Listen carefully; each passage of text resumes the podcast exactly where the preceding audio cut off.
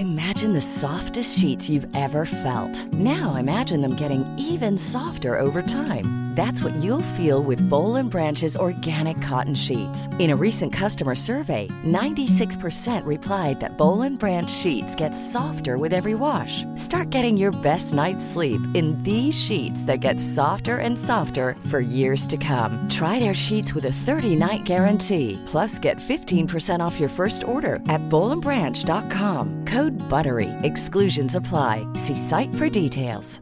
This Mother's Day, celebrate the extraordinary women in your life with a heartfelt gift from Blue Nile. Whether it's for your mom, a mother figure, or yourself as a mom, find that perfect piece to express your love and appreciation. Explore Blue Nile's exquisite pearls and mesmerizing gemstones that she's sure to love. Enjoy fast shipping options like guaranteed free shipping and returns. Make this Mother's Day unforgettable with a piece from Blue Nile. Right now, get up to 50% off at BlueNile.com. That's BlueNile.com. Hi, I'm Daniel, founder of Pretty Litter. Did you know cats tend to hide symptoms of sickness and pain? I learned this the hard way after losing my cat, Gingy. So I created Pretty Litter, a health monitoring litter that helps detect early signs of illness by changing colors, saving you money and potentially your cat's life. Pretty Litter is veterinarian developed, and it's the easiest way to keep tabs on your fur baby's health right at home. Go to prettylitter.com and use code ACAST for 20% off your first order and a free cat toy. Terms and conditions apply. See site for details.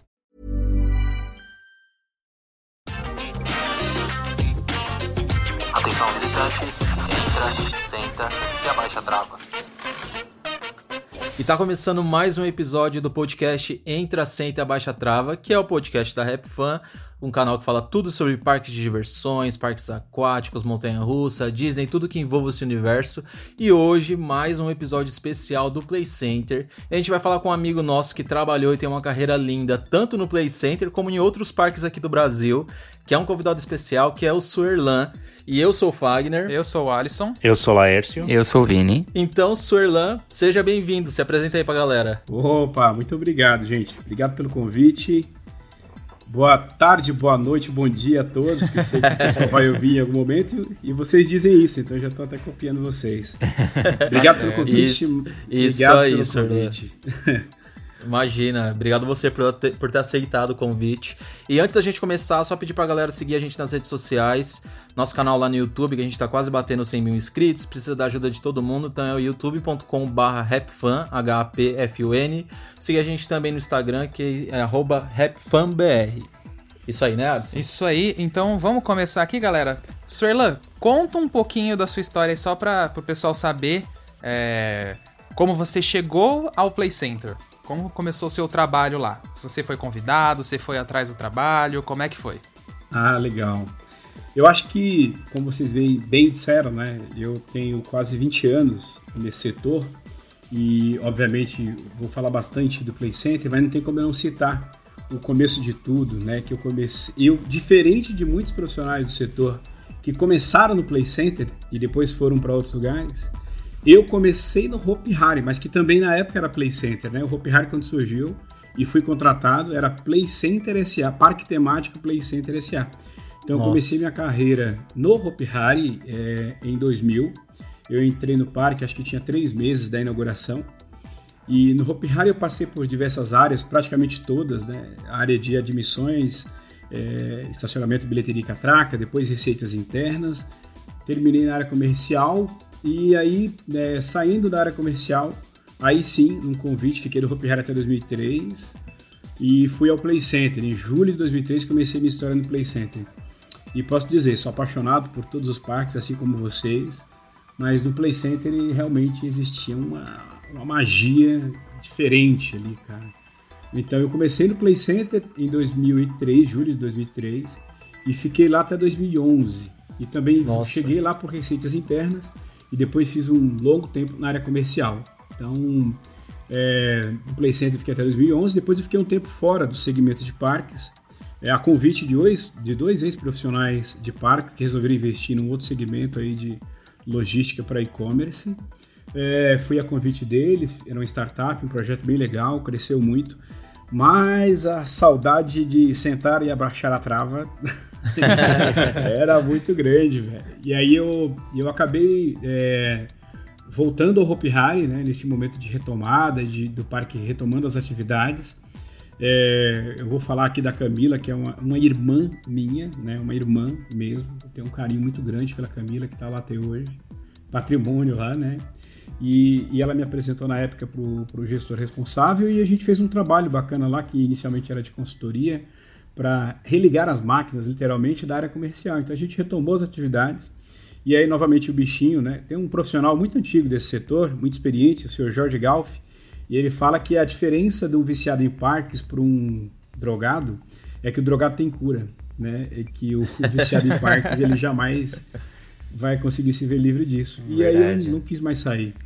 Recebi um convite também de, de, um parque maravilhoso, que mais uma vez tive um encanto muito grande, que é o Magic City. Muito feliz de ver o Magic City crescendo é, e o lugar que ocupa. Né? Eu estive lá no Magic City no ano de 2018 inteiro. Comecei de, janeiro de 18, fiquei até o final de 18. E aí cheguei aqui a convite da Viva é, no Rio Quente Resorts, aqui em Rio Quente, para cuidar do Hot Park. Né? Sou o head de vendas do Hot Park. Hoje um parque aquático que está em terceiro na América Latina, um dos nove mais visitados do mundo, um parque maravilhoso e com um projeto de ampliação da Viva investindo nesse investindo nesse core, né, de entretenimento. Então, Show. o projeto vocês mesmos já divulgaram em canais de vocês, é de ter parque é, na Costa do Sauípe, parque aquático e outros destinos que a empresa vem explorar daqui a mais algum tempo. E estou aqui desde então, desde fevereiro de 2019, apaixonado por parques, acompanhando o trabalho de vocês e vendo com muito otimismo aí a gente sair desse momento que a gente está passando. Pra... Que tá meio complicado, né? é, mas é isso, né? E aí agora Vamos falar de Play Center, tem coisa pra caramba pra falar de Play Center, viu? Vamos. E nesse seu início, Suerlan, que você foi primeiro pro Hopi Hari, né? Que foi a sua primeira experiência com parques. Você tinha que idade nessa época? Sério mesmo? é, a gente vai ter que te expor aqui. Cara, deixa eu. Não, não tem problema não. Tô é, vou, até faz... vou até falar uma piadinha que, que depois eu conto com o senhor Marcelo Gutierrez fazia, que eu não sei nem se ele lembra, né? Mas tudo bem. Solta aí então. É, porque olha só que história. Quando eu comecei no Hopi Hari, eu tinha 20 anos de idade. Nossa. 20 anos. Então quando o Hopi Hari fez 20, é, 20 anos, eu fiz 20 anos de carreira também, né? Então, é, 20 anos de idade. Hoje eu tenho 42. Eu fui, fiquei do Hopi Hari de 2000 a 2003, então eu fui cheguei no Play Center com menos de 24 anos, 23. Nossa. E hoje estou com 42, caraca. E aí, pois é, eu tenho quatro filhos, né? E eles nasceram um pertinho do outro, assim.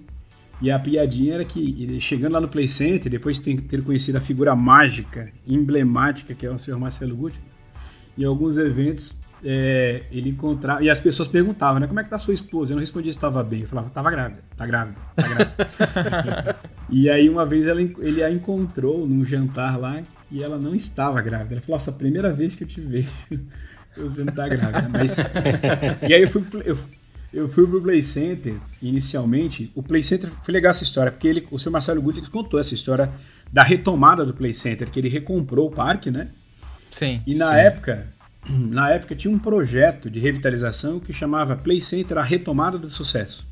Então nessa retomada tinha um plano de diretor maravilhoso de revitalizar o parque, de construir aquela nova área infantil ali na frente do parque. Sim. É, e, e, foi feito até com concreto estampado, parecido com o que a gente tinha lá no Hopi Hari na época, né?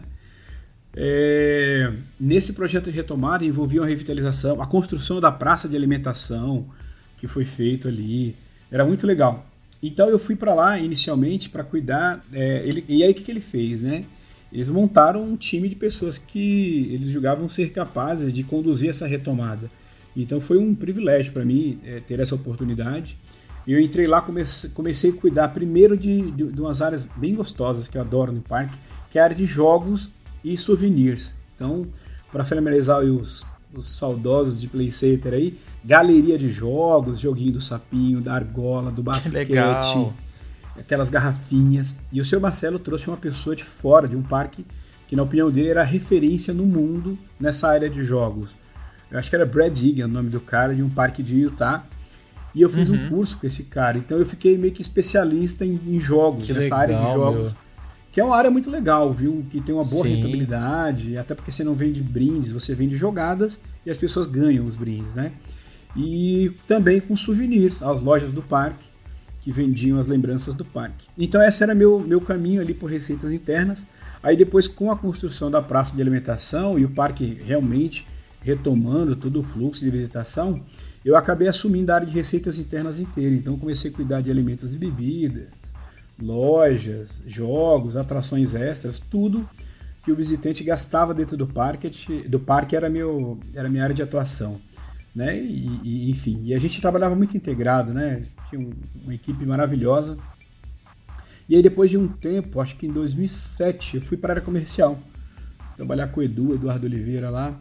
É uma equipe maravilhosa, porque afinal de contas, se ele contou que 60, 70% do público era de estudantes, né, de excursões escolares, era esse time de pré-vendas que levava a molecada toda para o parque. Fazia esse espetáculo, parte...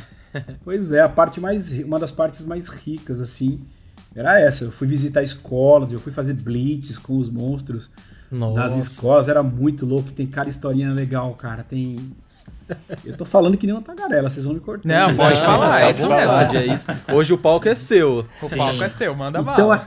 eu acho que vale a pena contar um negócio. Vocês, obviamente, Com certeza. vocês iriam, vocês iam nas noites do terror, né? Então, sim, Opa! sim. É. E aí, cara, tem um personagem maravilhoso, tomara que ele ouça isso aqui, Nildo. O Nildo era o nosso mestre o de Nildo. cerimônia lá, que apresentava. Sim. Depois até foi para o do horror também, né? Esteve uhum. lá. E a gente combinou um negócio muito legal, porque é, eu precisava é, criar motivos, não só a camiseta de cada tema da época no ano, mas criar coisas novas para a gente vender, né? Para as pessoas. E tinha uma galera, principalmente a molecadinha de escola, que tinha medo dos monstros, né?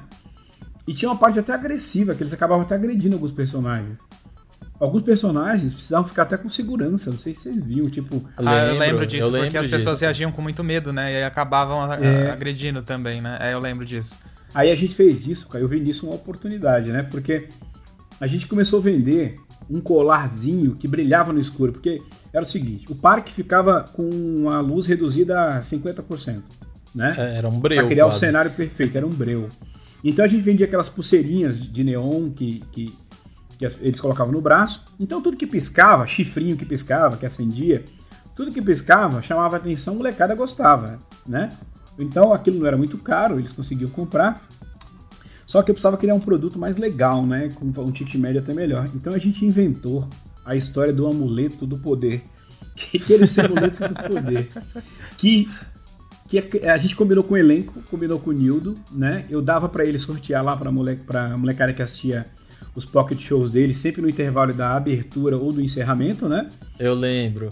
E o combinado com o elenco era o seguinte: que quando um visitante tivesse usando o amuleto do poder, era para ele é, reagir como se fosse um vampiro com medo da cruz, sabe? Com medo, que aquilo era um Sim. amuleto de proteção. E cara, era muito legal, porque era uma maneira de você colocar o visitante dentro do jogo, do, dentro do filme ao vivo, do teatro.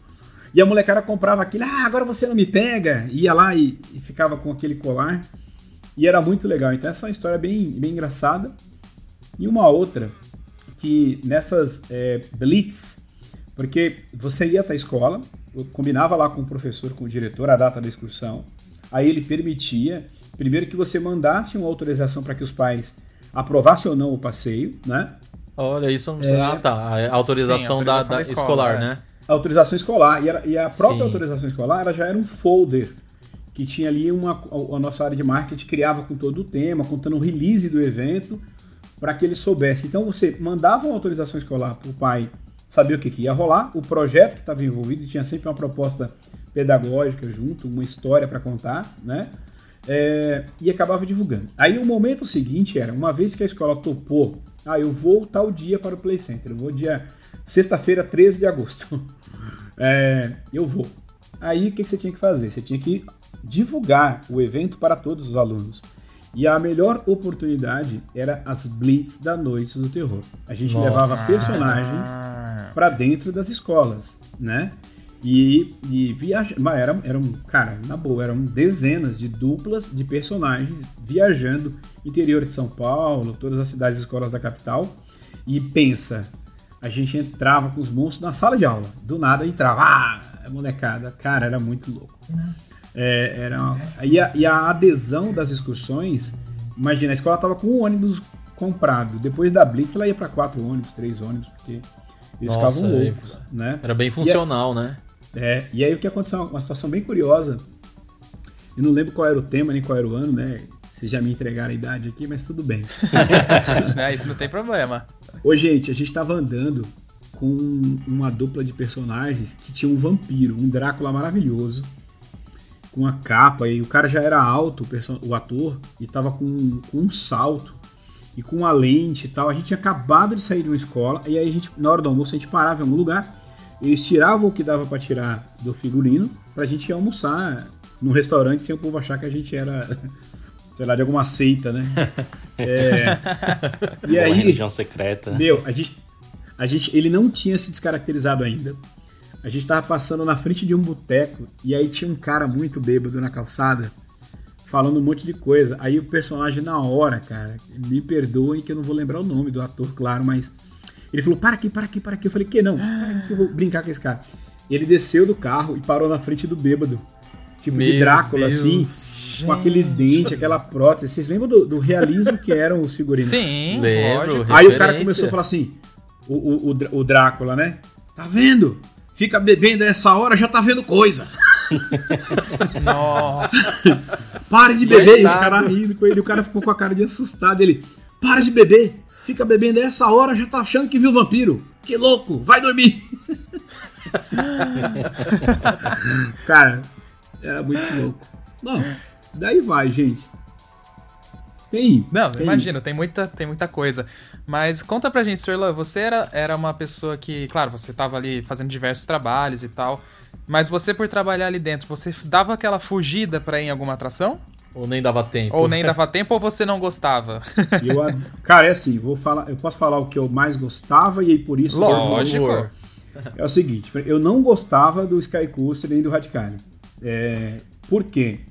Eu, eu adoro velocidade, então eu gosto de acelerar, é, eu gosto disso. Mas queda livre, é, eu tenho um problema. Então, como o Sky Coaster ele simula um salto de paraquedas e um voo de asa delta, né? Fosse É só asa delta no voo com o cabo tensionado o tempo todo, eu tava feliz. O problema, meus amigos, é até o cabo esticar Sim. aquela queda livre ali. E aí, é, e aí eu tive uma. Vocês lembram que a gente colocava tipo bang jump no meio do play center? Lembro, isso eu lembro. Bang isso eu lembro. Sim. A gente tinha um evento que chamava de acho que X era X Games, eu acho. Ou Não, era- é, Play eu Play. Play, Play Festival. X Play Festival. X Play Festival era um evento. Esse eu não conheci. É, era isso mesmo. Eu lembro até do logo agora. Que legal. Foi- era X Play Festival. A gente levou o Mineirinho lá, campeão mundial de skate. é, colocou um Ralph lá para ele andar e a gente colocava atrações ne- nesse espírito de adrenalina e colocava umas bandas de rock e tal, uma parada bem assim, naquela onda do Play Center, na essência de fazer eventos específicos. e Sim. Então, era bem legal. E aí, nessa época, a gente levou um bang jump pra lá. E aí, se o meu amigo Márcio Araújo depois estiver ouvindo, e quando ele for falar com vocês em algum momento, cara, o Márcio Araújo, ele ria demais, porque é o seguinte, eu não queria ir, porque ele sabe que eu tinha cagaço de ir no, no negócio desse. Eu fui no bug jump, quando chegou lá em cima com o elástico preso, e aí o Meu cara veio Deus. comigo até a pontinha assim, falando, não, agora é só você pular, agora é só pular. Meu cara, eu, eu não pulei, ele, ele tipo deu um totozinho assim, sabe? E os caras começam, vai amarelar, começa a gritar, vai amarelar. Eu falei, vou, pode descer, eu não vou. Aí os caras, não, meu, você é gerente do parque, você tem que ir. Gente, e aí eu caí naquele negócio, porque eu não pulei, eu caí. E, e parecia que eu tava tendo um ataque epilético, porque eu ficava procurando o chão, sabe? Foi muito feio, parecia, uma- um, sei lá, um peixe se debatendo na, na linha. Foi muito ruim. E aí, enfim, agora, o que, que eu era apaixonado e eu fazia questão de ir? Nas montanhas russas. Então, Aê. eu sempre adorei no Hopi Hari ia e voltava, e Montezum nem se fala. Mas no Play Center, cara, é, Looping Star, Windstorm e, e Boomerang, é, era assim, era, é, eu, eu, eu- era mais fácil eu não tomar um café do que eu não ir numa dessa toda, toda uma vez por dia. Nossa, É, que gostoso. É, eu adorava, cara. Então, o Boomerang então é maravilhoso. Agora eu adorava a, a Windstorm. E a Windstorm ela surpreendia, porque, não sei se vocês lembram, ela, era ela menorzinha de tamanho, assim. Sim. Sim. Né? Mais compacta, né? Ela mais tinha aquela compacta e curva se- brusca e ali. E ela enganava a galera, porque ela era muito, ela era muito, ela era, Ela muito era forte, rápida, né? Ela era intensa. rápida. Ela tinha umas inversões de trilho, né? Então você do nada virava, era muito rápido. Assim, eu gostava muito dela. Então eu gostava muito do, do- das montanhas, né? É, e confesso que tipo Turbo Drop é, não era muito fã não. Né? Uma vez eu tive que ir pro Beto Carreiro dar um curso lá que o, senhor Marcelo pediu. E eu fui no Beto Carreiro, aí eu enfrentei a Big Tower, aí eu fui nela umas cinco vezes só pra parar de gritar. Aí eu fui. Não, é a maior que tinha. Se eu não me engano, acho que é- ainda é a maior, né? É- Ainda é, a Big Tower é ainda maior. é, tinha aquela grandona daquele parque lá de, do Rio de Janeiro que fechou, do. Isso, do Terra Terra Encantada, né? Mas ela era menor. Ela era menor. É, a, a Big Tower, se eu não me engano, tem 100 metros, né? É isso. 89. Isso, É. Tem- é. É, eu, é, mas é então. Mas aí eu ia. E assim, outra coisa que eu adorava, não participar, mas eu adorava ficar por trás dos bastidores, no Castelo dos Horrores, vendo a galera tomar susto. Eu achava mó legal isso. Nossa. Porque Nossa, lembra dos cenários, os cenários do, do Castelo dos Horrores? Sim, lembro. E aí não tinha uns quadros na parede, assim, tipo, no no olhinho do quadro, é igual aqueles filminhos de terror. Você podia olhar pelo, pelo buraquinho do olho do quadro que legal. e ver a galera. Cara, era muito legal. Era muito legal. Na hora que, no quarto lá da, da cama da possuída, lá que aquela cama flutuava, levantava. Nossa. E eles eram, são uns craques, né? Diana Mister, que, que operava lá o Castelo dos Horrores, o. Era uma referência, né, Suerlan? Catacumbi- Era, cara, maravilhoso. Então, era o que eu mais gostava. É, o Evolution eu curtia pra caramba também, gostava muito do Evolution. O Splash, quando tava calor, eu gostava de ir no Splash. É, e assim, cara, não parecia que era trabalho, juro por Deus. É, dava muito trabalho, porque operar um Claro. parque como o Play Center, né, que você atendia milhões de visitantes por ano, tinha dia de parque de 15 mil metros, 15 mil visitantes e menos metro quadrado para operar do que no Hopi Hari, né? Sim. É, isso, sem também. dúvida. Mas a diferença era um mix de atrações, né? O Play Center eu costumo dizer que, cara, era uma máquina de processar, processar mesmo, de atender pessoas, porque eram muitas atrações com alta capacidade, né? Então era, era muito Uhum. legal. Então de atrações, acho que era, acho que era isso que eu mais curtia mesmo. viu? E é até engraçado Que você delícia, falar né? da Windstorm, porque a gente até brinca às vezes aqui no podcast, a gente fala que a Windstorm, ela é tipo o pincher, né, das montanhas russas. Ela é pequena, mas ela é raivosa. Ela faz Era um braba, né? Mas é, ela, ela era nervosa mesmo. Falando nisso, faz pouco tempo que eu e o Adson andamos nela, Suerlan. Ela tá lá no Alpen Park, né, no Rio Grande do Sul. Acho que foi ano Nossa. passado, né? Sim, Ela foi ano tá- passado. E, e ela, ela, tá, ela tá lá, tá com cores diferentes e tal. É a atração, a maior atração do parque ali, né? Uma das. E tá muito Cara, que Foi até- ótimo pra matar saudade. Eu acho, eu até é bom vocês falarem. É, dentre tantas coisas ruins que a gente tem vivido nesse momento, eu acho que a melhor coisa é que eu nunca conversei com tanto empreendimento, com tanto empresário é, de parque trocando ideia daquilo que a gente pode falar, né? Sim. É, Sim. Se eu não me engano, eu falei com alguém do Open Park é, e assim, eu, não- eu realmente eu não sabia que ela tava lá. Agora É, eu ela quero, tava lá. Agora eu quero ir lá dar uma voltinha nela. Matar saudades. É, Ô, ô cara, mas, putz, foi. Ah, tá, desculpa. Você, você ia falar alguma coisa agora? Não, não, é que vocês não. Se vocês me falarem Ok, não. Eu ia- falar eu ia perguntar pra uma você.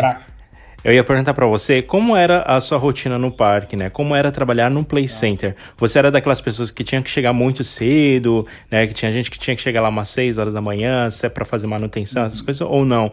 Você era que chegava mais no horário comercial mesmo? Como era a sua rotina? Você podia andar nos brinquedos? Você andava? Você contou um pouquinho pra gente, mas como era assim no dia a dia? Claro, claro. Ó, eu- dei a sorte de já chegar no, no Hopi Hari num cargo de gestão, né? É, então, eu, de modo que eu tinha uma, uma grade de horário muito flexível, muito horário, muito flexível é, à minha disposição. Porque o meu indicador de, de, de produtividade não era bem a quantidade de horas no parque, mas sim os, os, os- os objetivos, resultados de vendas ou per capita, o que fosse na época, né? Então, Sim. era muito sobre demanda. É, quando eu estava em receitas internas, né, eu tinha muito interesse em chegar no parque no horário da abertura e ficar até o horário do fechamento. Então, como eu tinha essa liberdade de compor os horários da melhor maneira né, possível, porque eu pegava o visitante entrando, via quais eram as oportunidades, E na época de Noite do Terror é que eu costumava chegar um pouquinho mais tarde no parque, né? Para pegar o, o, esse boom do evento, a saída. E nós também, nós na época, né? É, nós alternávamos o gerente de plantão, que era o gerente que ficava para dispensar o, o, posto médico, sabe?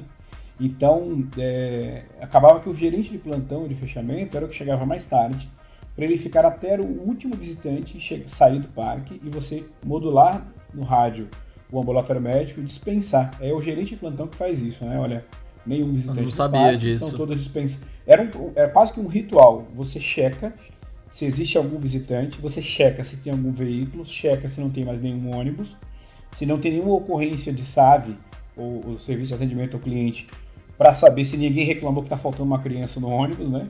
Para a gente não procurar. Uhum. Ou se a criança pegou o ônibus errado, sei lá, né? Nossa. Na época tinha dessas coisas. É... E aí você pode, enfim, dispensar todo mundo e você é o último a sair. Você é o, como se fosse o, o comandante do barco ali, você é o último a sair. Então a gente alternava.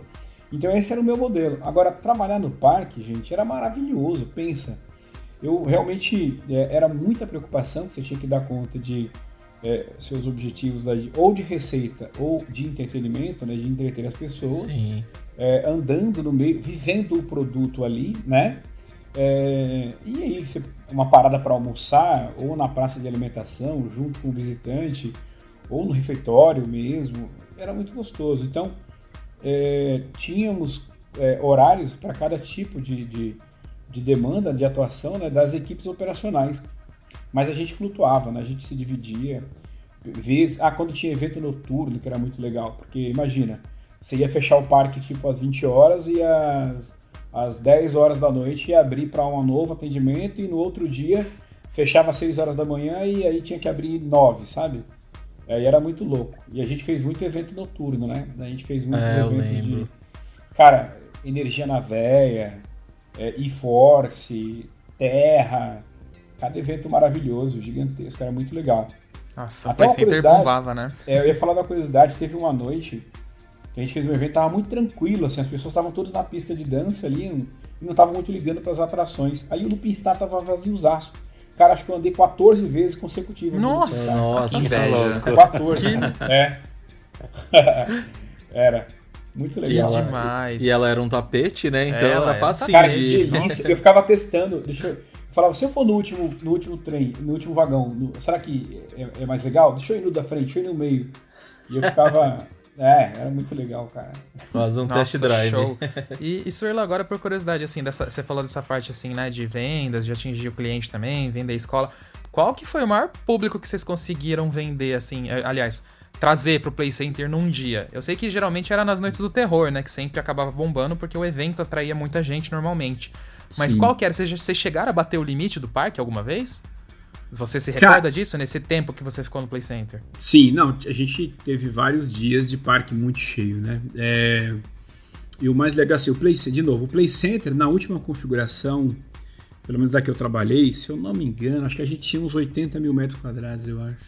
Acho que Acho era que isso. era isso. Isso É. ainda Acho que era quando. é, isso antes de mudar ali ou, Acho que ou depois, que saiu a área 8 4? Acho que era 8.5 depois. Depois que saiu a área... Nossa, a área 4 é coisa de gente antiga também, tá se entregando aí. Não, eu só sei desse negócio que todo mundo fala de área 4. Eu não peguei essa, eu peguei um pouquinho da área 4, Ah, mas tá eu era criança. Eu era criança. Eu acho, que, eu acho que era 8.5 mesmo, Sorlan. Eu acho que era mesmo. por Era aí. por volta, é, acho que era por volta disso.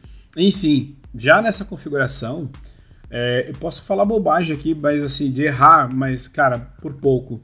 A gente chegou a ter é, 15 mil pessoas, 16 mil pessoas. É, para aquele espaço é muita gente, sabe? Uhum, É, é muita coisa. É, Eu lembro, de Hope Hari na época, eu lembro de mais de 25 mil, né? E, e- e é surreal, é muito. E agora eu confesso pra vocês, o Play Center com 15 mil, 16 mil, fica muito cheio, mas é em noites do terror, né? Por conta de todas as atrações, labirintos e a maneira de entreter e o palco e tudo, é, atendia bem, era, era bem gostoso, era bem legal, né? Mas, assim, na minha época que eu me lembre, acho que esse número aí foi, foi um número Sim. bem emblemático. E a gente Não, ali eu- tinha, tinha a questão da, de, de, de ser um parque urbano, né, gente? Então a gente, a gente tinha um impacto muito grande no meio ali, porque imagina, você meio que dava uma travada ali na Marginal, na, é verdade. em Auma, na Marquês São Vicente.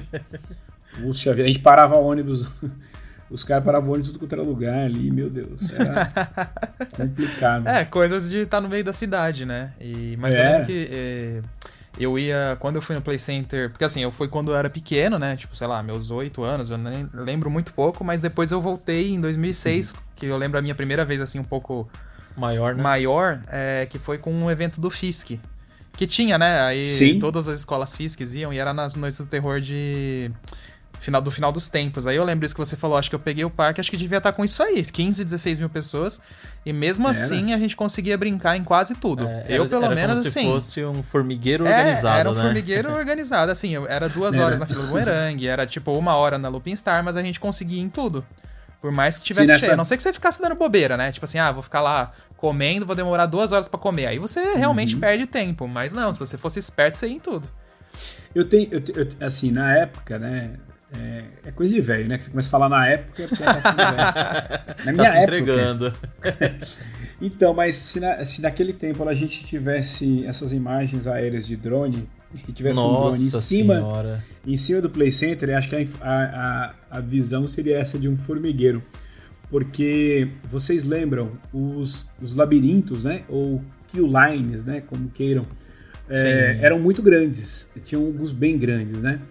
É, Cara, mas eles não paravam. Tipo, era o tempo todo. E aí, assim, a gente falava, se todas as pessoas que estão no kill line, nos labirintos, ficarem para fora, não, aí parece que não cabe no parque, sabe? Uhum. Então, é tudo no seu. É, é como se fosse aquele. Tudo feito, é, programado para ter as pessoas da maneira certa, do lugar certo. E o mix de atrações eram atrações que passavam muita gente por hora, né? O Aimé também era um dragão de fila. Nossa, o é verdade, o Aimé. Era? Então, era muita gente, fora os que ficavam na ponte para tomar um banho, né? É, sempre, né? A gente já é. costuma falar que. A gente até comentou em outros episódios disso. Que o Play Center tinha uma logística muito bem feita, né? Em até eventos como esse, por exemplo, nas Noites do Terror, acho que tudo funcionava muito bem exatamente por isso. Porque o parque se preocupava muito com o conforto do visitante. Eu lembro que, por exemplo, nessas épocas de Noites do Terror, os labirintos abriam mais cedo, né? Três, quatro horas da tarde, eles já começavam a rodar gente lá e ia que ia, né? Sim, sim. E, e tudo tinha uma preocupação muito grande, né? É, uma preocupação, pra você ter ideia, o, eu costumo assim, eu estive no Hopi Hari na primeira e na segunda hora do horror. Se eu não me engano, depois talvez a, a primeira com certeza, a segunda já não tenho tanta certeza. Se eu, acho que sim. 2000 e 2002 foi a segunda. A segunda foi 2002? Ah, eu tava Isso. lá ainda. Então eu estava lá ainda. Só que como eu fui em julho de 2003 Play Center, já foi Noite do Terror. É, já estava lá. Cara, é, é surreal, assim. Eu, a hora do horror do Hopi Hari cresceu demais e ficou maravilhosa. Claro.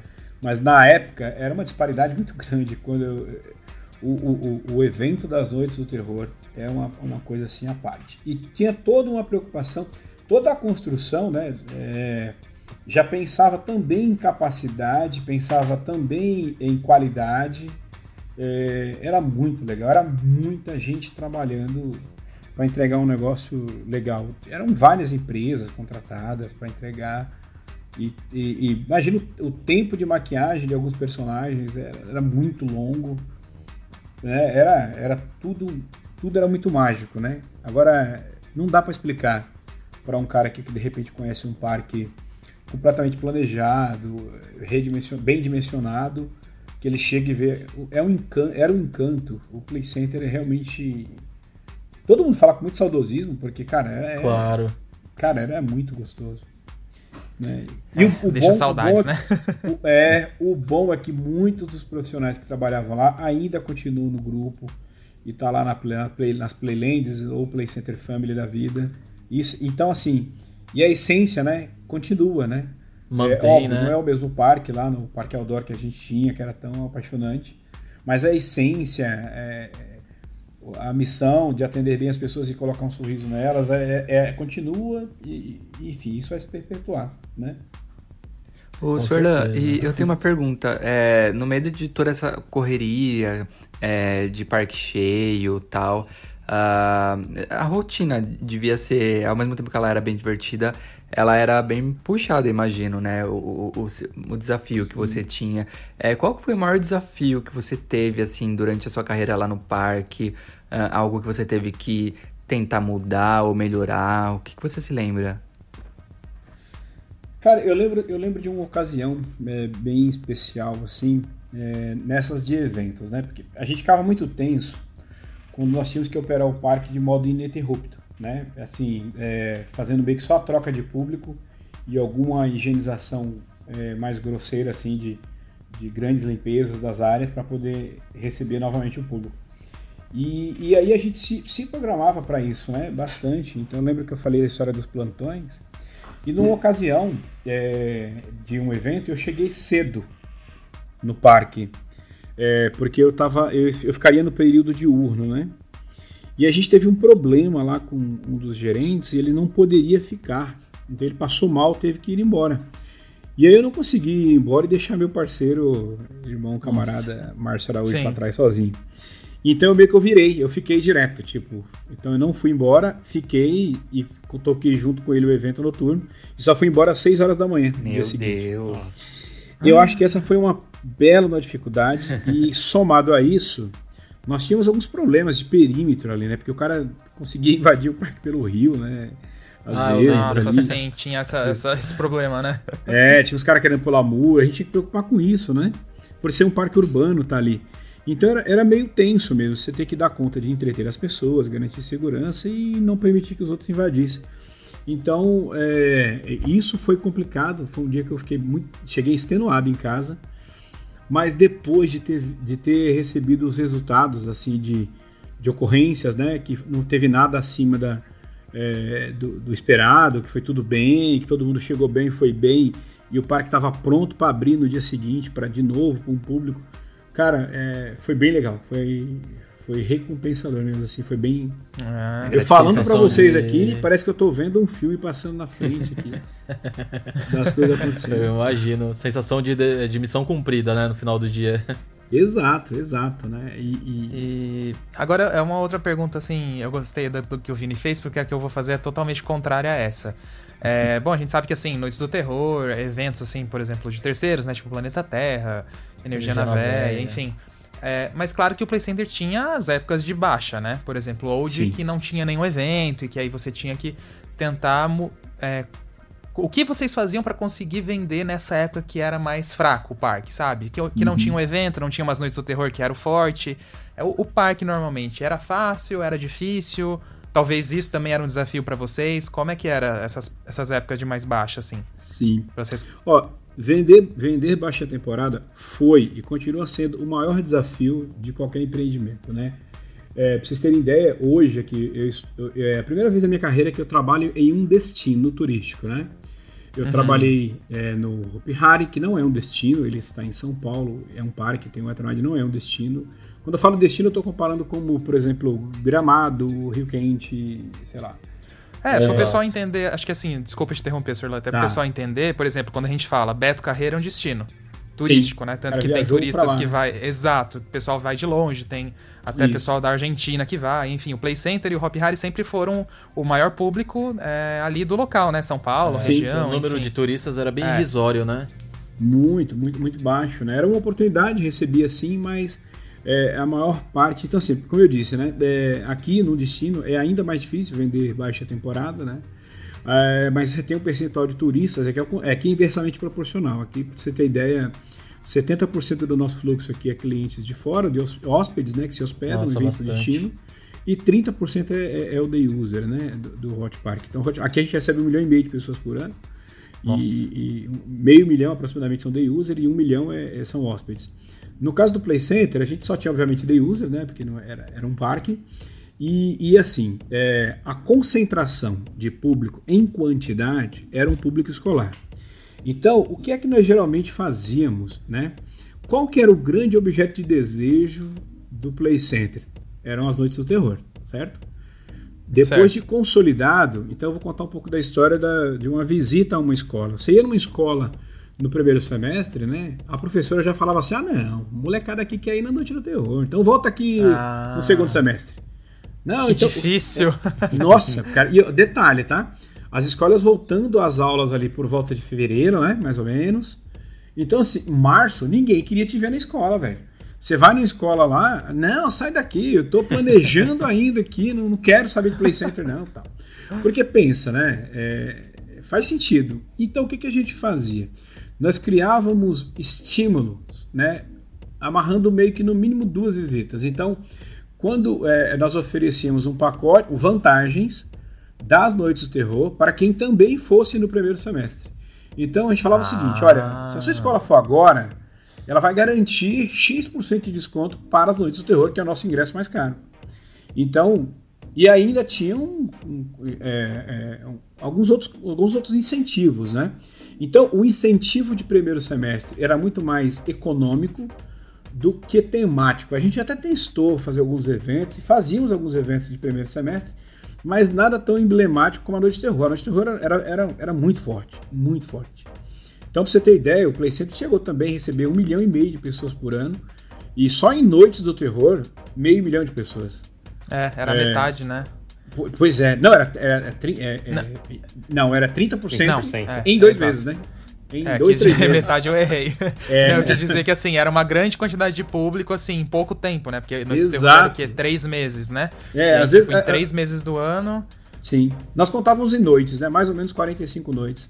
É, Sim, 42, legal. 45 noites. Se você divide meio milhão de pagantes ou mais por 45, dá mais do que 10 mil de média, né? Exato, é e, é muita e, gente e, em pouco tempo. É, aí, por isso, dias de 7 mil e dias de 15, 16 porque se desse. De... eu costumo dizer que assim, dá pra, fritar, fritar um boi na frigideira, mas um, um bife de cada vez. Então, nós não conseguimos, tinha que redistribuir essa demanda. Então, tinha muito desafio. Eu acho que a vantagem, acho que a vantagem econômica era uma boa saída é, para tentar levar as pessoas também no primeiro semestre, né? E nos meses de baixa do segundo, é, que aí era pós Noites do Terror, o é, é, é, que, que a gente fazia? para quem fosse no terror, a gente dava o, o, o replay, né? Ah, eu lembro disso. É, eu dava o replay e a gente distribuía um replay em lotes de vencimento, né? Já pensando nos meses subsequentes. E o mais legal desse replay é que ele poderia vir na escola com a excursão ou no final de semana com os seus pais. É, então, é, por exemplo, dezembro. Dezembro não tinha mais escola, então podia vir com o pai e a mãe ah, acompanhando. entendi. Então eram, entendi. É, acho que assim, testamos muitos eventos intermediários, alguns bem sucedidos, mas o que dava mais certo eram promoções. Uhum. Legal. E... Isso era bem o que todo mundo falava, né? As noites do terror, então, era o verdadeiro pulmão financeiro do Play Center, né? Era. Era Nossa. assim. Nossa, eu tô falando tanto que até tô. Nossa, Bebe você... uma água aí. Oh, oh, é muita história. Ô, Sr. Lan, você tava falando do, do é. replay, é. eu tava me lembrando do Play Chuva que teve uma época, não sei se você estava nessa época no parque, mas tinha uma época que o Play Center dava é, um replay para você se chovesse até as 3 horas da tarde. Eu acho que isso era em épocas assim, mais de baixa temporada, né? E eu lembro que eu ficava vendo a eu ficava vendo a previsão meteorológica para ver se ia chover no dia, só para ir no parque e chover e eu consegui pegar um replay para voltar outro dia pro parque. Que sacana, velho. Era muito engraçado. Não, tá mas vendo? Mas olha só, Sim. na verdade, é, isso, é, isso é verdade e não era só na baixa. Isso era em, em, qualquer dia de indisponibilidade muito grande de atrações, a gente acionava mesmo, a gente distribuía.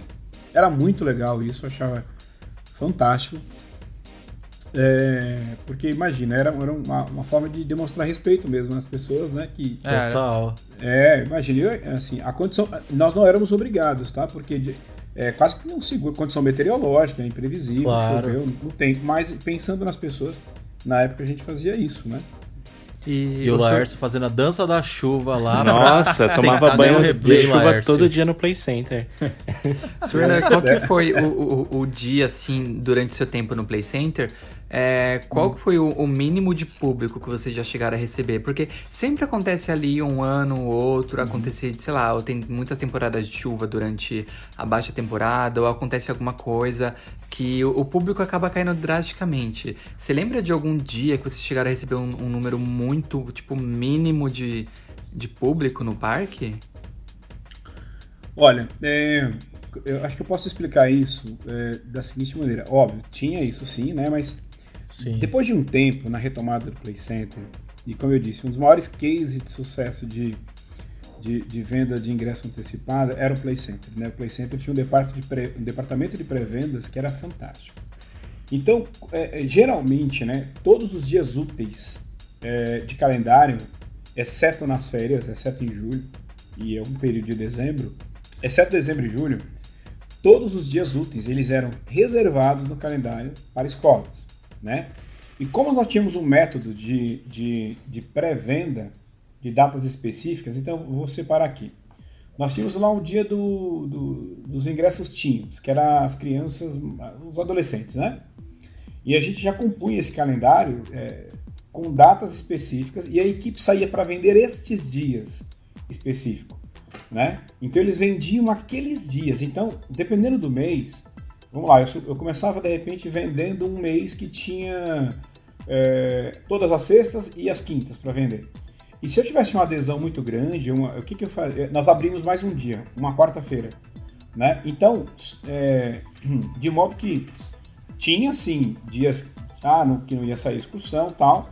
Então a gente chegou a operar com capacidade mínima, a gente chegou a abrir lá para 10 ônibus, sabe, para 500 pessoas, até para menos do Nossa. que isso. Mas não só por uma condição meteorológica, porque não teve adesão, ou porque foi uma data sugerida pela equipe e acabou não vingando depois, né? É, mas essa pré-venda específica para dias é, é, era muito legal é, essa, essa oportunidade. Né? E às vezes a gente tinha também um evento lá que a gente chamava de Play Kids, que era quando a gente abria o parque só para os pequenininhos, né? Para os alunos de ensino fundamental 1.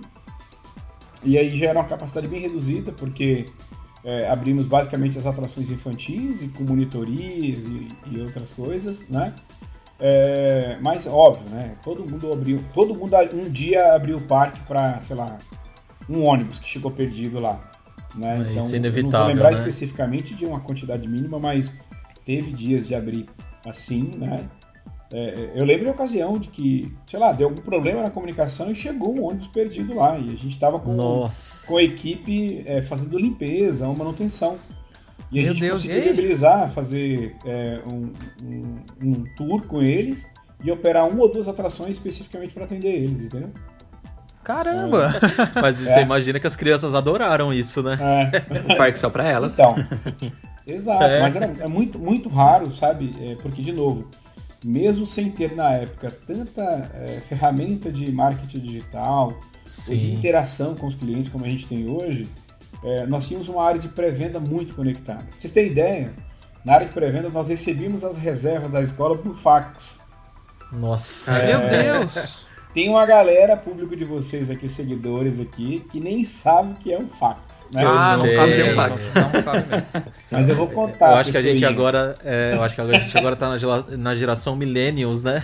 É, eu até é. sei o que é o fax, mas eu nunca cheguei a usar também. Ah, tá. Eu já usei muito. Eu lembro, eu lembro que.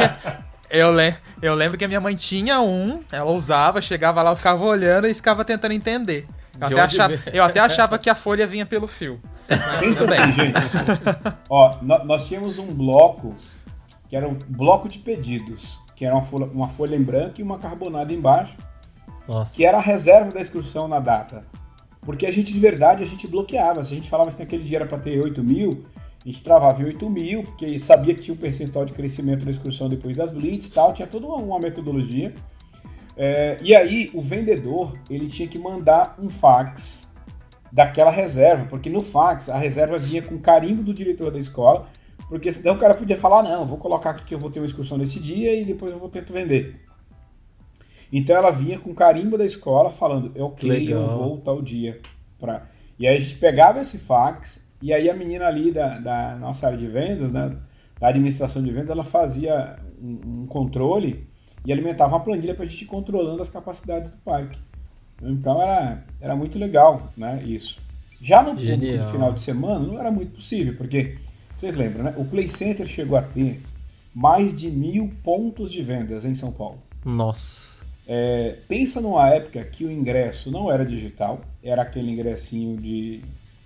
Bilhete. Ticket, já né? Papel. o ticket, né? O passaporte. ticket. O passa... Tinha o passaporte de alegria, que tinha um código de barras, o antigo, Mas depois teve um momento lá, que foi de onde eu peguei, eu já peguei o com tarja magnética, né?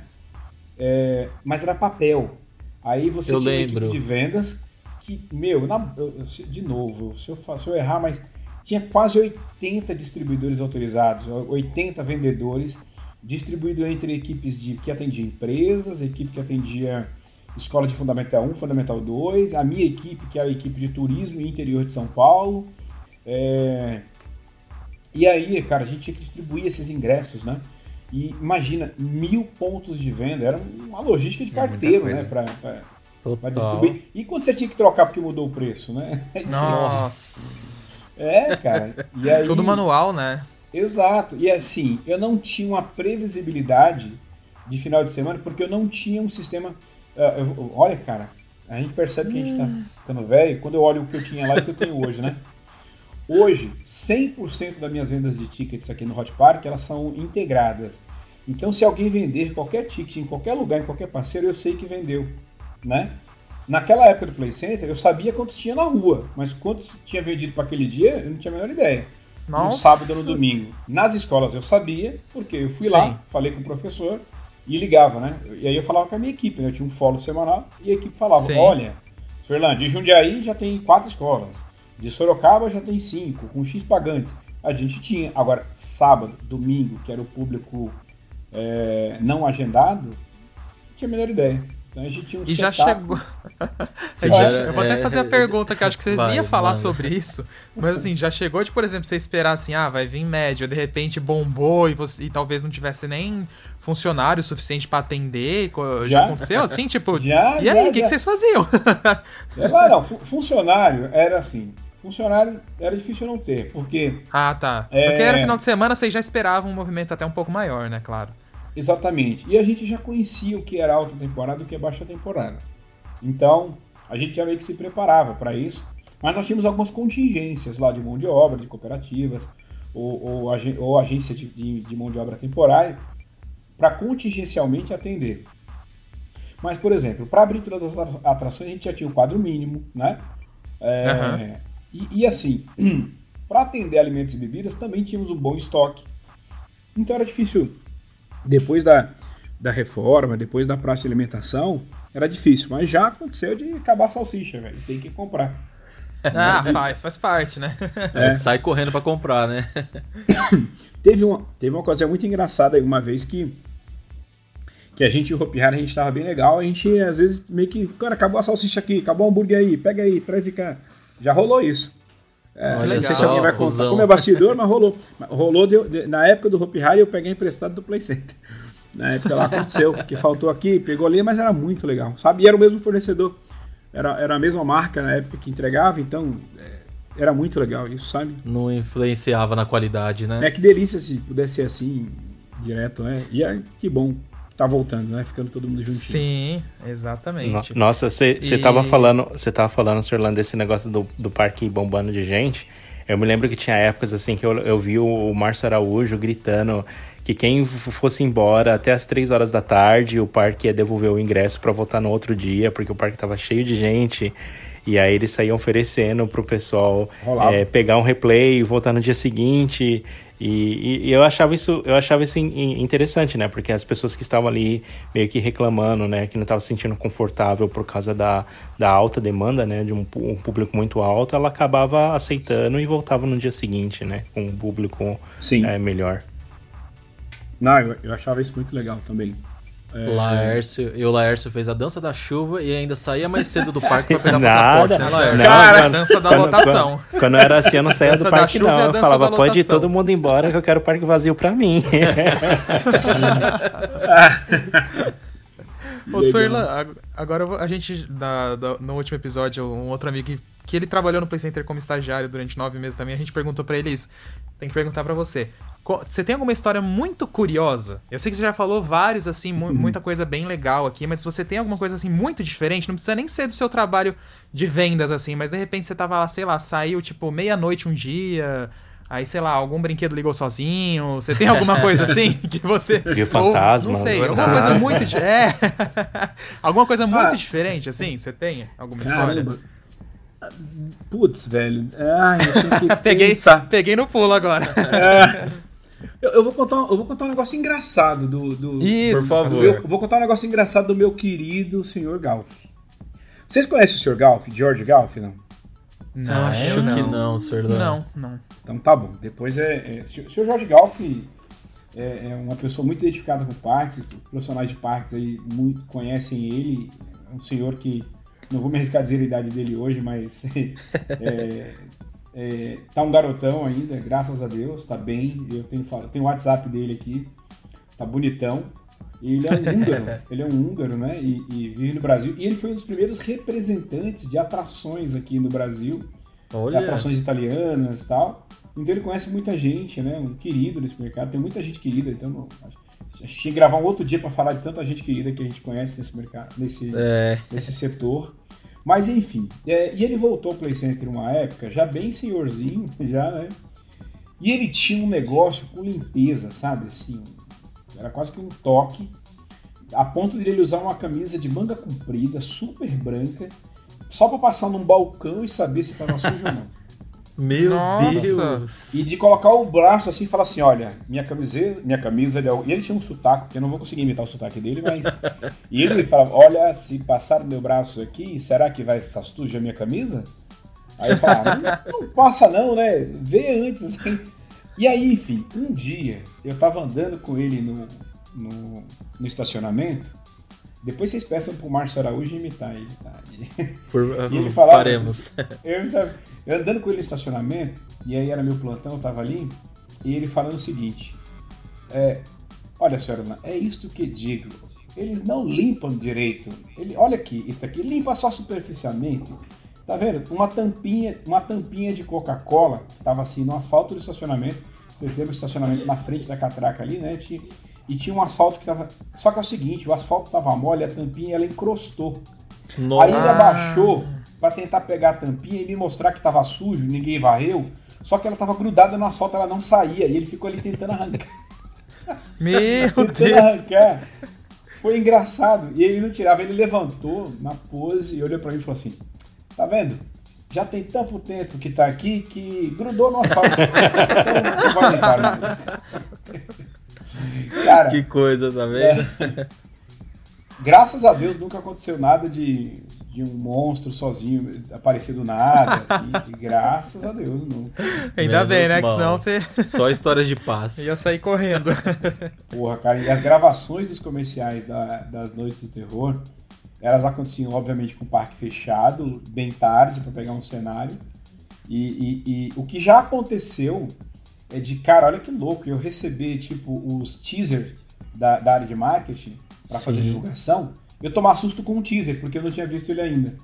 Então, Ah. é, não sei se vocês lembram de um comercial do terror que, o- que uma, tinha uma menininha perdida num ponto de ônibus e uma pessoa Ah, oferecia pra levar ela pra casa. Vocês lembram? Sim. Sim, Sim, um dos melhores. é. Aí ele coloca ela no ombro e aí a danadinha, quando mostra, é um espírito, né?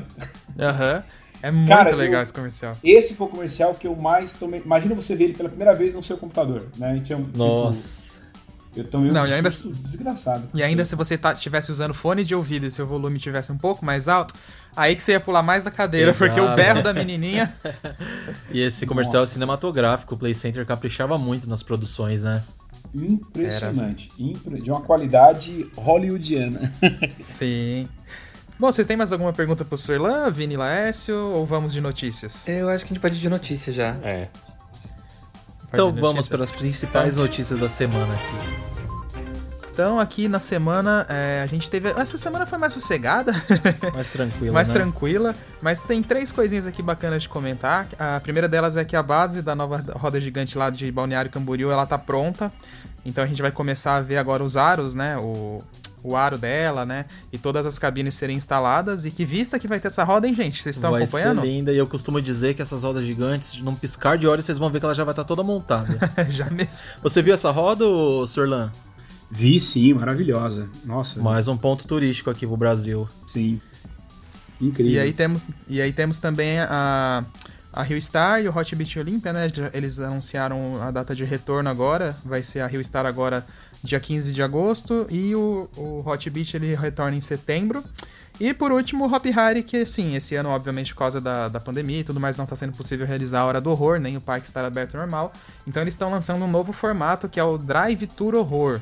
Eles não falaram exatamente como vai ser, mas pelo nome, pelas informações que eles divulgaram, a gente já pode esperar que vai ter um, um evento de terror com Novo o seu formato, carro, né? É, É. Não é a hora do horror que a gente tá acostumado, Um subproduto. mas é um subproduto aí pra, pra, pro parque conseguir girar um pouco enquanto não pode voltar ao normal, né? E pra matar um pouquinho E- saudade de parques, né? Pra quem tá em São Paulo, não consegue visitar Exato. parques ainda, Exatamente. chegou ali, dá pra sentir um pouco o climinha.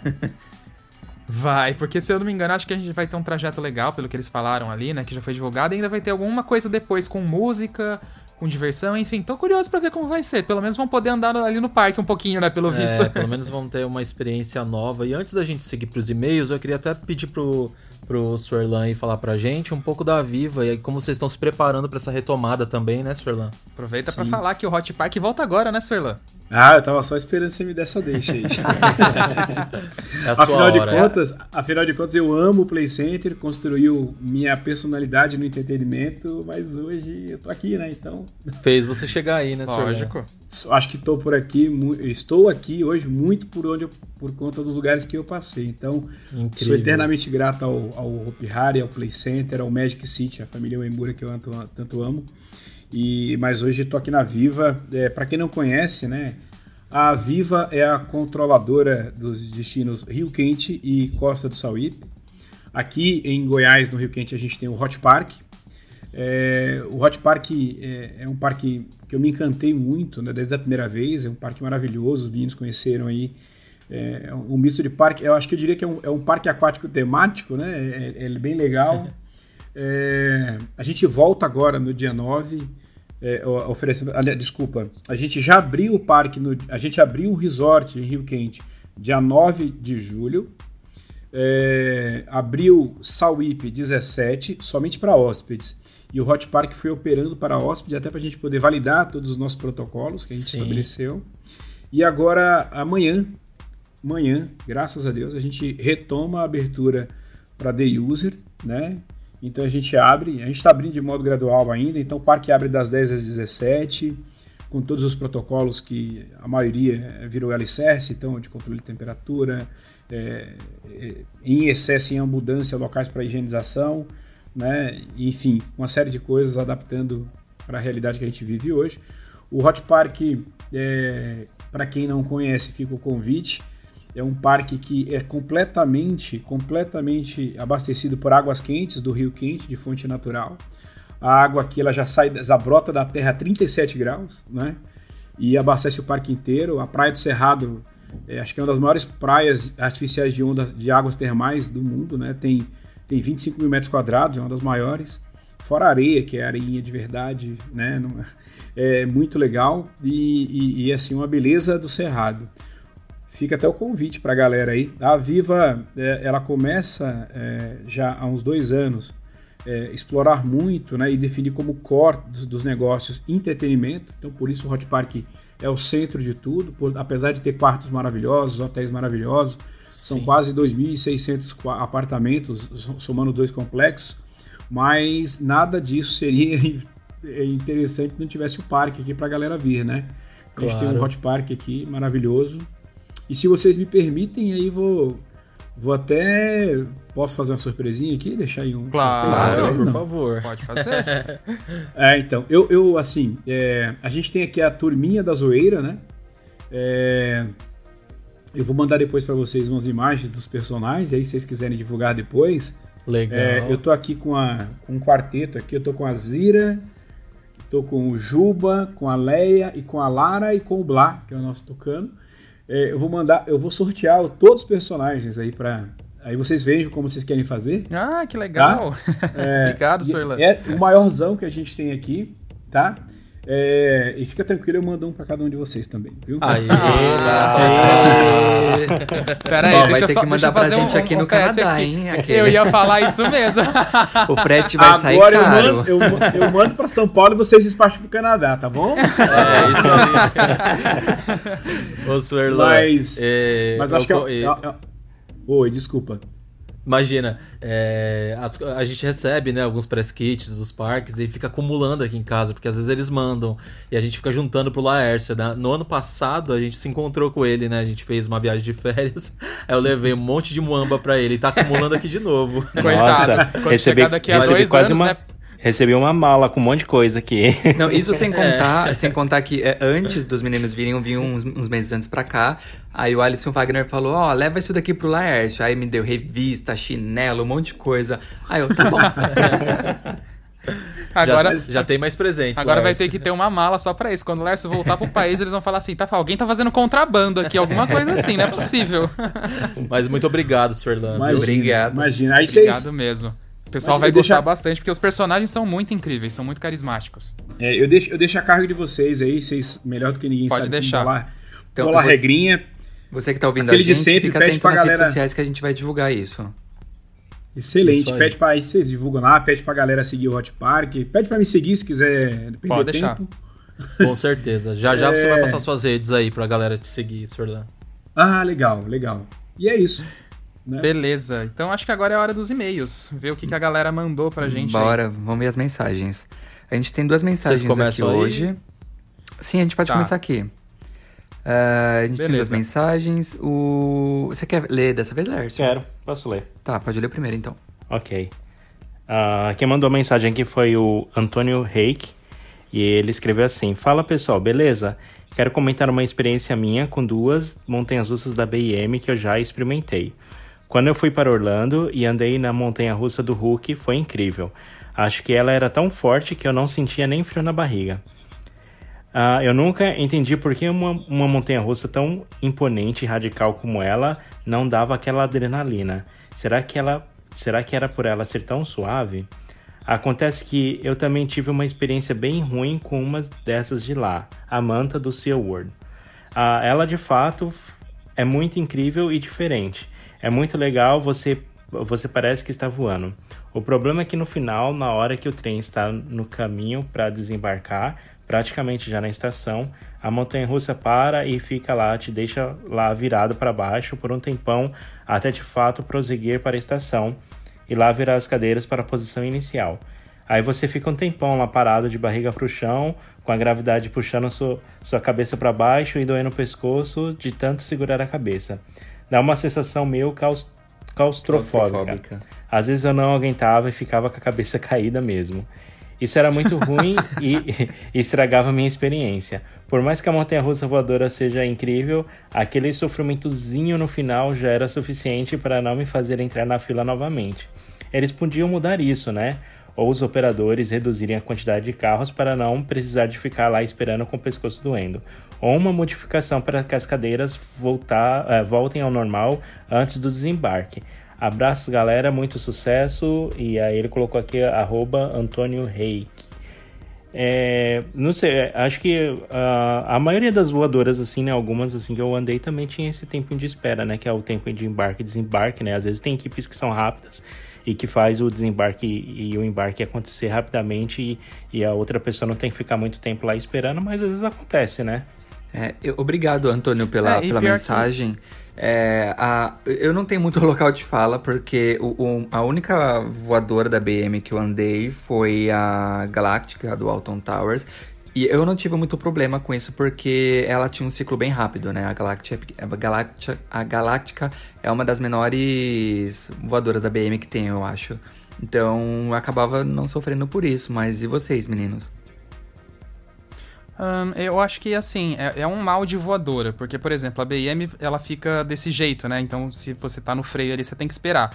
A da Vekoma é ao contrário, você, quando ela tá ali nos freios sinais, você fica de barriga pro céu. Só que, num dia de sol, você vai ficar torrando no sol, porque verdade. você tá Ou de deitado, chuva. virado pra cima. Ou... Ou de chuva, você vai ficar de cara pra chuva. Então, assim, é um mal de voadora mesmo, não tem muito o que fazer. É, o bom é Mas- que seria se tivesse esse, essa, então. essa coisa pra voltar, né? É, a da BM não pode voltar antes de entrar na estação, porque a estação, se acontecer isso ali, o chão não é rebaixado. Então acho que Ah. poderia pegar o, o, o trem ou alguma coisa do tipo. Mas agora, nas na nova geração de voadora da, B- da Vekoma, não saiu uma ainda, vai sair lá no Fantasia Land, a gente vai poder ver melhor, mas parece que ela é assim, ela te deixa numa posição de montanha-russa invertida na estação, ela sai nessa posição, quando tá no meio do lift ela faz a virada, Ah. entendeu? Então aí não vai ter tanto esse problema. Eu acredito que na hora que ela entrar no freio final, ela volte pra essa posição meio que de invertida. Novas Entendeu? tecnologias surgindo. E obrigado, Antônio, aí pelo e-mail. Olha que legal, como a internet é legal. A gente conheceu o Antônio lá no Rock in Rio. A gente encontrou com ele lá. Ah, é verdade, agora eu lembrei. Lembrou dele agora, né? Eu lembrei agora por causa do arroba. Mas muito obrigado pelo e-mail aí. Então vamos ao segundo e-mail. Vamos lá então. Posso ler o segundo aqui, galera? Vai nessa. Bora. Bom, vamos lá então. Oi, Alisson, Fagner, Vini e Laércio, tudo bem? Meu nome é Gustavo, tenho 13 anos e vou fazer 14 sábado, dia 8, ou seja, depois de amanhã. Parabéns adiantado pra você aqui então. Parabéns. Sou muito fã do trabalho de vocês e não perco nenhum vídeo ou podcast. Inclusive estou amando a série no Planet Coaster. Já fazem alguns episódios. Já fazem alguns episódios desde o episódio sobre os perrengues, mas decidi contar brevemente minha história. Em 2018 fui num passeio de escola pro Wet n Wild. O dia já começou comigo ficando duas horas na fila para alugar armário enquanto todos meus amigos já estavam se divertindo. Vixe. Numa determinada hora do dia, depois de ir metade das atrações do parque, percebi que estava faltando alguma coisa.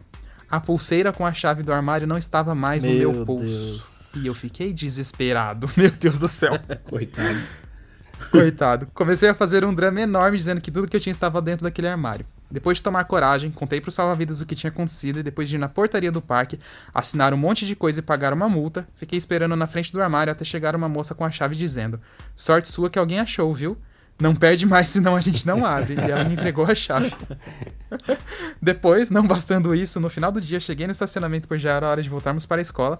Fiquei meia hora no estacionamento procurando um ônibus no meio de outros 50. Comecei a chorar e tentar, em tentar ligar para casa.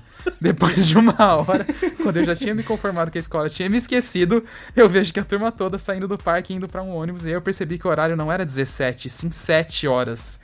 Apesar de tudo, foi um dia ótimo e guardo memórias até hoje. Tá Principalmente de que não quis. velho. Coitado, pra você ver. É, e apesar de tudo, foi um ótimo dia e guardo memórias até hoje. Principalmente de que não quis passar protetor solar e voltei pra casa todo vermelho. Nossa. Um grande abraço e espero estar no encontrão no Hope enquanto tudo voltar ao normal. Tchau. Gustavo do céu, hein? Perrengue de estudante, tá vendo? Quem é que nunca se perdeu no estacionamento no meio daquele monte de ônibus, aquela fumaceira? Não, mas o melhor foi ele aqui. De onde que o Gustavo O horário é? era. O Gustavo, ele é. Deixa eu ver. Ah, ele não Ele falou. não disse de onde Ele é. É, ele só falou. falou que foi no, num passeio do Et. É. Ah, mas Meu ele tá Deus. convidado pra vir aqui no Hot Park com a família na hora que ele quiser, viu? Aí, É, ó. já, aí, que go- já que gosta de parque aquático, né? Já vai conhecer o Hot E eu já, Park vou, e eu já vou entregar um- uma chave do guarda-volume na entrada do parque pra ele. Olha É, só. é é engraçado. Dessa vez não vai perder, Gustavo. E é engraçado que eu, eu, falar, eu, eu entendo um, um pouco do, do sentimento do Gustavo de certa forma, porque eu tenho um, um certo problema com guarda-volume, mas não é de perder a chave. Eu tenho costume de, sei lá, eu vou lá no guarda-volume do parque aquático pra trocar de roupa ou pegar um óculos ou fazer alguma coisa. E às vezes eu tenho mania de colocar as coisas em cima do armário enquanto eu tô mexendo nas coisas ali. E eu sempre esqueço alguma coisa ou em cima do armário ou no chão do armário. E eu tenho muita raiva disso, mas agora eu tô me policiando e eu tô fazendo isso me- com menos frequência. Inclusive no, no encontro da Rap Fun que teve no Terma dos Laranjais no ano passado, foi tipo um perrengue total, porque eu esqueci meu óculos de grau no chão na hora que eu tava Nossa. saindo do parque, no chão do Verdade, armário. eu lembro. E eu fui pro hotel. E aí lá, tal, tomei banho e tal. Aí os meninos mandaram mensagem pra gente ir comer lá no restaurante do hotel. Aí eu falei, tá, cadê meu óculos? Revirei todas as minhas coisas, mochila, tudo. E eu não lembrava a última vez que eu vi o óculos. Falei, gente, eu deixei no parque em algum lugar, não tem como. Aí eu fui lá correndo no, no, serviço de atendimento ao visitante do parque, né? Sorte que a gente tava hospedado no, no hotel que tinha ligação com o parque, então eu fui a pé ali correndo. E eles tinham achado meu óculos, né? E eles falaram, ah, a gente achou, Sorte. tava lá no, no chão do guarda-volumes. É, eu assinei lá o recibinho e peguei de volta. Mas, nossa, foi gratificante receber ele de volta, porque Gelou, né? é, eu já imaginei o resto da viagem sem óculos. Ô, Suerlan, deixa eu te- até te perguntar. O pessoal perde muita chave de armário lá no Hot Park? Ah, cara, não. Normal, pe- perde sim. Mas, geralmente, ah, mas você tem aquela, aquelas pulseirinhas, né? De dele ficar pendurado Sim. ali, então acho que acaba. A gente até tá com. Ajudando, né? É, e a gente até tá com alguns modelos diferentes. Agora, uma vez que a gente, desde o ano passado, a gente já introduziu a pulseira em nossas operações, e ela já tem ali uma alternativa de abertura e de fechadura de porta de quarto, né? Então a gente deve em algum momento, quando as coisas melhorarem, evoluir para que a pulseira também possa ser habilitada para abrir uma porta de armário, né? Então, Que legal.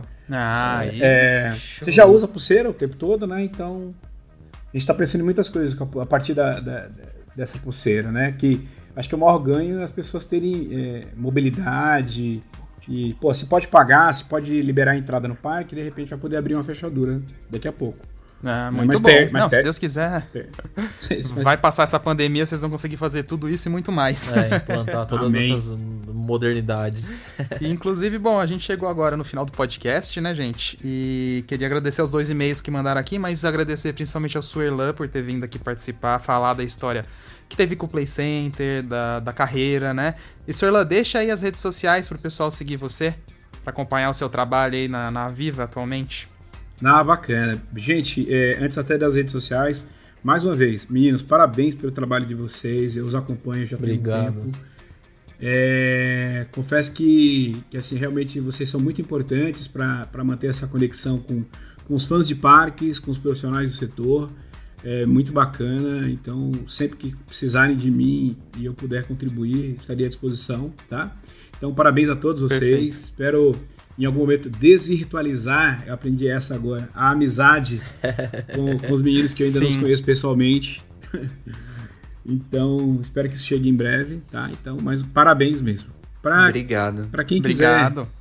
imagina, pra quem quiser acompanhar aí, enfim, perguntar alguma coisa, eu- eu- como eu falei, né? O, o meu, as minhas redes sociais, exceto o LinkedIn, que é, que é profissional, é muito fácil de achar, né? Meu nome não é muito, não é muito comum, né? Então, Suerlan, Suerlan, Suerlan Santos, é, só vai ter eu, acho, no planeta com esse nome, Suerlan Santos. então, é, Suerlan Santos, acho que LinkedIn e Instagram acho que é o mais fácil, né? Então, no, no Instagram tá Suerlan Santos e no LinkedIn Suerlan Santos.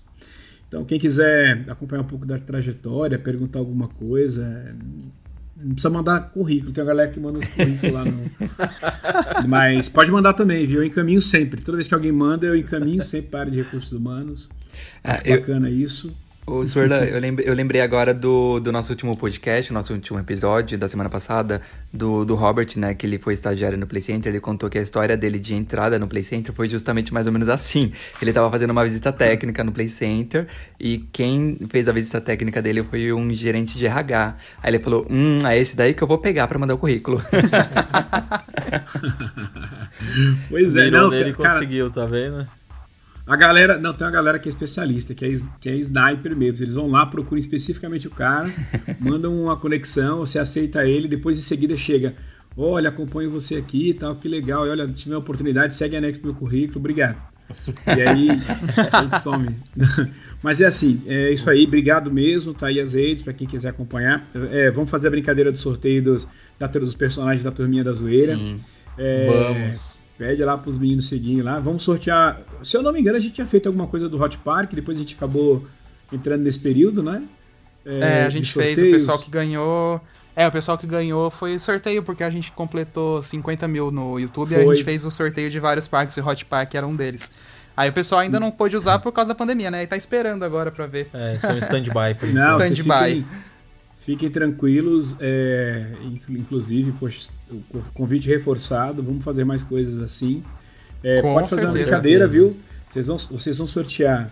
Aí depois eu mando detalhado para vocês escreverem os personagens da turminha da zoeira, cada um acompanhado de um par de ingressos do Hot Park. Olha, melhor ainda. É. Só tem que dar um jeito de chegar aqui, né, gente? É, vem aqui, é, avião funcionando, Guarulhos para cá é uma hora e meia, ou quem quer vir dirigir interior de São Paulo para cá, dá umas, mais ou menos umas, umas 8 e meia, 9 horas de viagem. Então dá para chegar, tá bem legal. É, vai me acompanhando aí que a gente vai, vai ajudando de alguma maneira, tá bom? Obrigado, Obrigado, É, gente. vale a pena. E, e um, um bom Antes da retorno gente aí encerrar, pro, pro, pro, pro parque, né? Pro início, pro, pra retomada das operações aí. Boa sorte pra todo mundo, bom retorno. Obrigado, obrigado. Amanhã a gente, amanhã a gente está aqui, curi- a gente tá aqui ansioso para abrir as portas para os day users, né? Que graças a Deus é, tem nos procurado, querendo visitar o parque. Então a partir de amanhã a gente abre. É, só um rápido recado: todas as atrações do parque, exceto o clubinho da criança, disponível e funcionando algumas Show. com horário específico de funcionamento ou regra. É, e mais adiante, com uma semana de parque operando pelo menos, aí a gente compartilha com vocês algumas coisas, pra vocês é, dividirem com o pessoal, que acho que é legal, tá bom? Maravilha. Combinado. Com certeza. Antes de encerrar só, eu queria agradecer também o Sr. sua presença aqui. Dizer que não estou te bajulando, você sabe disso. A gente já comentou com várias outras pessoas, inclusive que eu já comentei várias vezes com o Vini e com o Laércio. A, a pessoa que você é, o profissional que você é, que a gente admira demais. E muito sucesso aí no novo desafio, à frente do Aviva, do Hot Park também. E muito obrigado mesmo por ter participado daqui, viu? Você já abriu várias portas pra gente que você nem imagina. De verdade. Imagina, gente. Pra, Obrigado, mim, senhor pra mim, realmente, eu sou um militante do setor. Que vocês precisarem e tiver a, a cargo disso, eu tô junto, tá bom? Tamo juntos. Então tá bom. Então, um beijo pra todo mundo aí que tá escutando. Obrigado, Sorlan, e até o próximo Um abraço, episódio. gente. Até a próxima, beijo. galera. Tchau. Tchau, tchau. Atenção visitantes, entra, senta e abaixa a trava.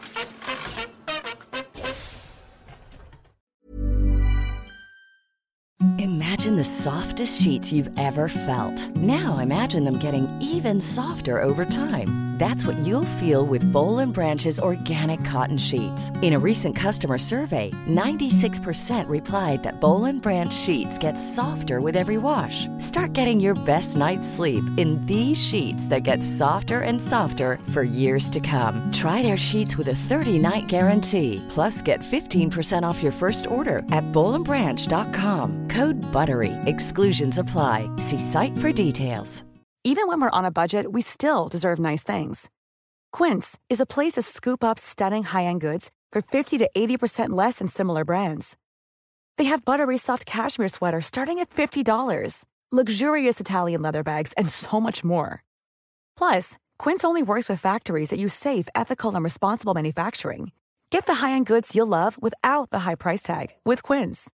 Go to quince.com slash style for free shipping and 365-day returns. Hi, I'm Daniel, founder of Pretty Litter. Did you know cats tend to hide symptoms of sickness and pain? I learned this the hard way after losing my cat, Gingy. So I created Pretty Litter, a health monitoring litter that helps detect early signs of illness by changing colors, saving you money and potentially your cat's life. Pretty Litter is veterinarian developed, and it's the easiest way to keep tabs on your fur baby's health right at home. Go to prettylitter.com and use code ACAST for 20% off your first order and a free cat toy. Terms and conditions apply. See site for details.